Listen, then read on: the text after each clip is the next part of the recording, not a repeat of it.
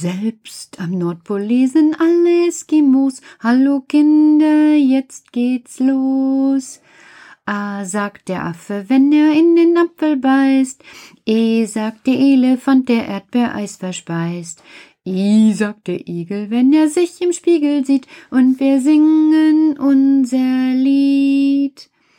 Alle Kinder lernen lesen, Indianer und Chinesen.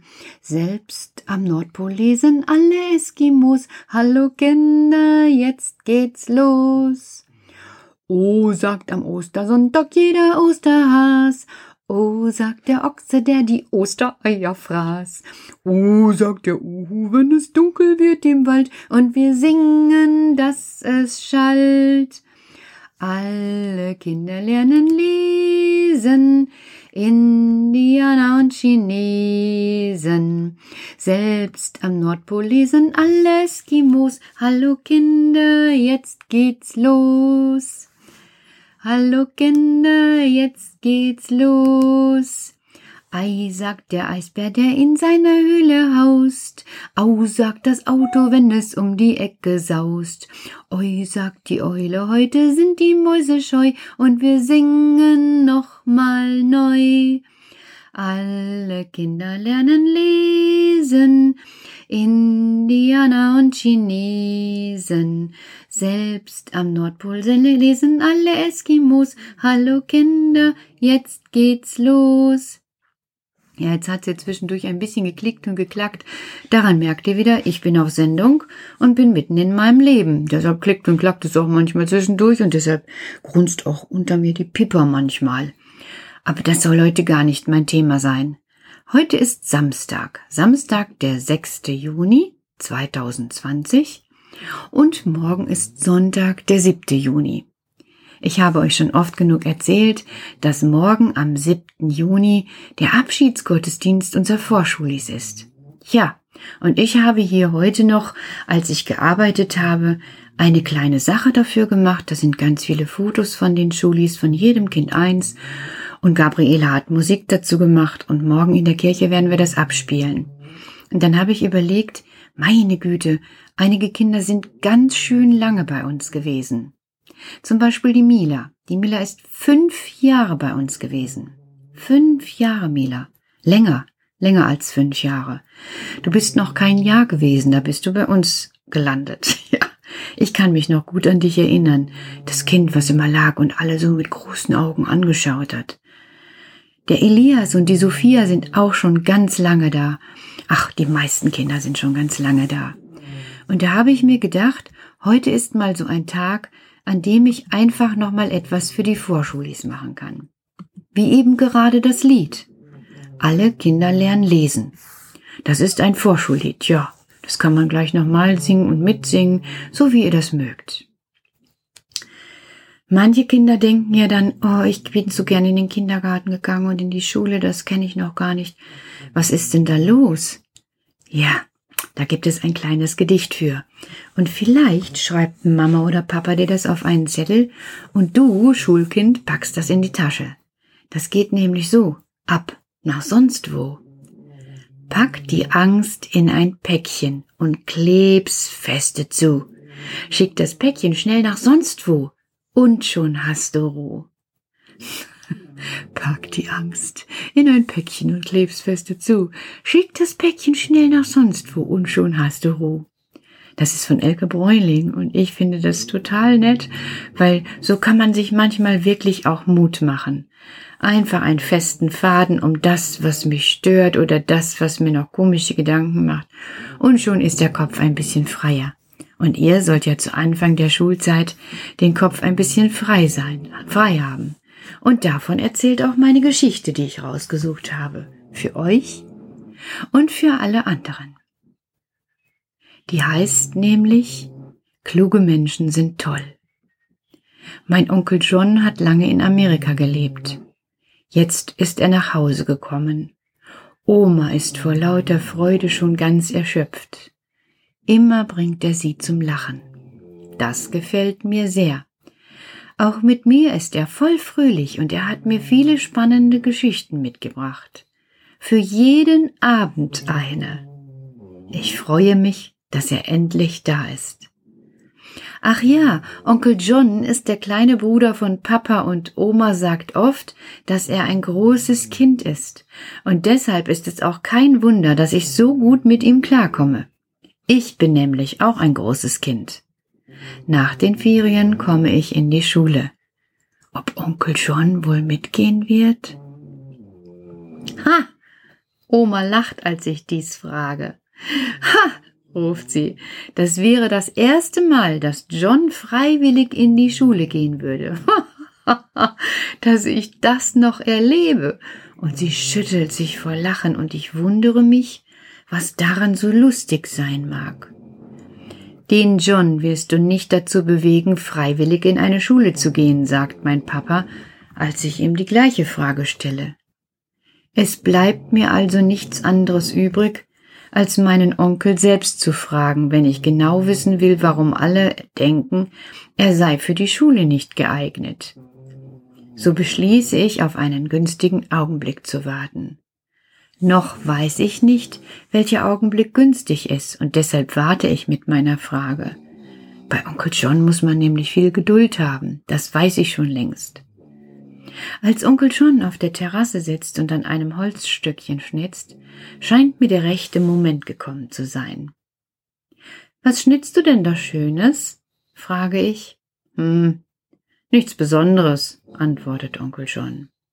Ich muss nachdenken, und das geht am besten, wenn meine Hände mit etwas beschäftigt sind. Das klärt die Gedanken. Ein alter Freund, ein Indianer, macht das auch immer so. Er ist ein sehr kluger Mann. Kluge Männer sind toll, ich mag sie. Ich schaue Onkel John an. Bist du auch ein kluger Mann, Onkel John? Das weiß ich nicht, Max. Ich versuche einfach jeden Tag etwas dazu zu lernen. Das Leben selbst ist die beste Schule und die Natur ist die beste Lehrerin. Die Tiere, die Pflanzen und besonders die Bäume. Schule jeden Tag? Das klingt spannend, ich verstehe. Onkel John muss also gar nicht in die Schule gehen. Oma und Papa haben nicht recht. Na, wenn das so ist, dann müsste ich ja auch gar nicht in die Schule gehen, oder? frage ich Onkel John, und der lacht. So ganz ohne geht es wohl nicht. Du musst schreiben und rechnen können, etwas über die Welt erfahren. Tiere, Pflanzen und Bäume solltest du kennen und dir dazu deine eigenen Gedanken machen. Fremde Sprachen lernst du in der Schule oder meinst du, ich hätte nach Amerika gehen können, wenn ich nicht Englisch gelernt hätte? Äh, hm, okay, verspreche ich. Na, dann gehe ich erst mal in die Schule und dann mache ich es wie du. Onkel John drückt mich und gibt mir einen dicken Kuss auf die Wange. Das hat er noch nie gemacht. Aber er lernt ja auch jeden Tag was dazu. Finde ich toll. Die Geschichte ist von Elke Bräuling und Regina Meyer zu Werl. Und ich finde, die ist besonders gut gelungen. Weil hier hört man auf einmal nicht, oh, bald fängt die Schule an und du kannst dich freuen, oder auch nicht, oh, bald fängt die Schule an, dann beginnt der Ernst des Lebens, oder auch nicht, bald beginnt die Schule, pass mal schön auf, sondern da wird erzählt, dass die Schule des Lebens eigentlich jeden Tag stattfindet. Und die Schule, in der wir Kinder eingeschult wurden und werden, ist eigentlich dazu da, dass wir lesen und schreiben und rechnen lernen. Sonst kann ich hinterher nicht an der täglichen Schule des Lebens teilnehmen. Denn um daran teilzunehmen, muss ich lesen und rechnen und schreiben können. Dann ist alles viel einfacher. Oh ja, und das leuchtet mir ein. Ich bin gerne zur Schule gegangen, nicht weil ich so ein besonders lerngieriges Kind war und besonders viel in der Schule lernen wollte. Ich mochte die Schule, weil der Boden so gut nach Bonawachs gerochen hat und weil es dort so warm und so still war. Und wenn es so schön still war, dann konnte ich träumen. Oh, und dafür habe ich oft zu hören bekommen, dass ich sofort aufhören soll zu träumen. Hm, Ich habe trotzdem lesen und rechnen und schreiben gelernt. Und auch Englisch. Darin war ich sogar richtig gut. Da hatte ich sogar eine Eins. Und später in Psychologie und Pädagogik auch. Das fand ich nämlich spannend. Und alles, was einem so richtig Spaß macht, lässt sich auch total gut lernen. Aber auch für das, was mir richtig Spaß gemacht hat, brauchte ich das Lesen, Rechnen und Schreiben. Und das Lernen, wie ich selber lernen kann.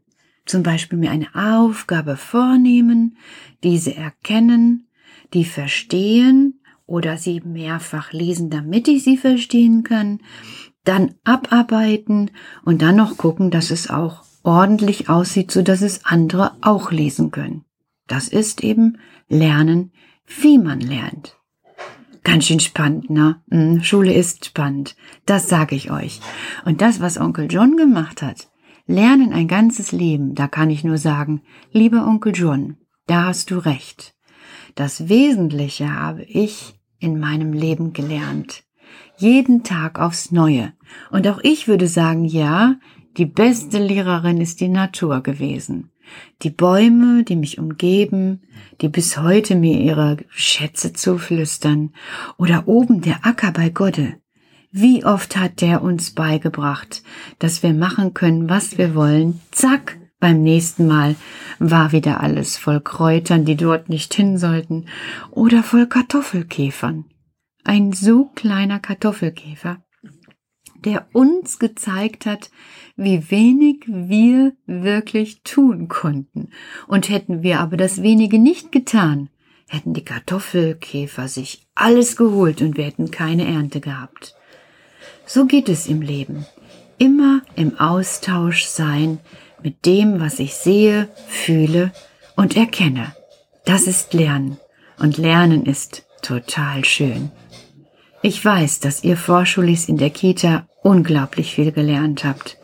Lasst euch das nicht ausreden.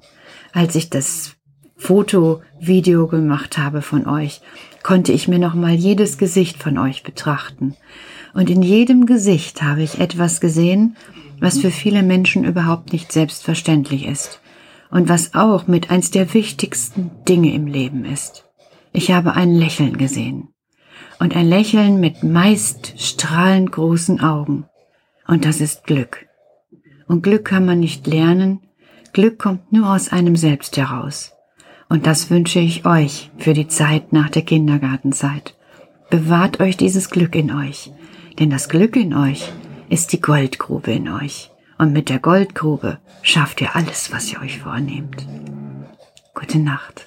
Die Oma bringt mich heute Abend ins Bett und sie liest ne Geschichte mir vor. Vom Mann da im Mond und ich schaue hinaus durch das Fenster zum Himmel empor. Den Mann im Mond, den gibt es nicht.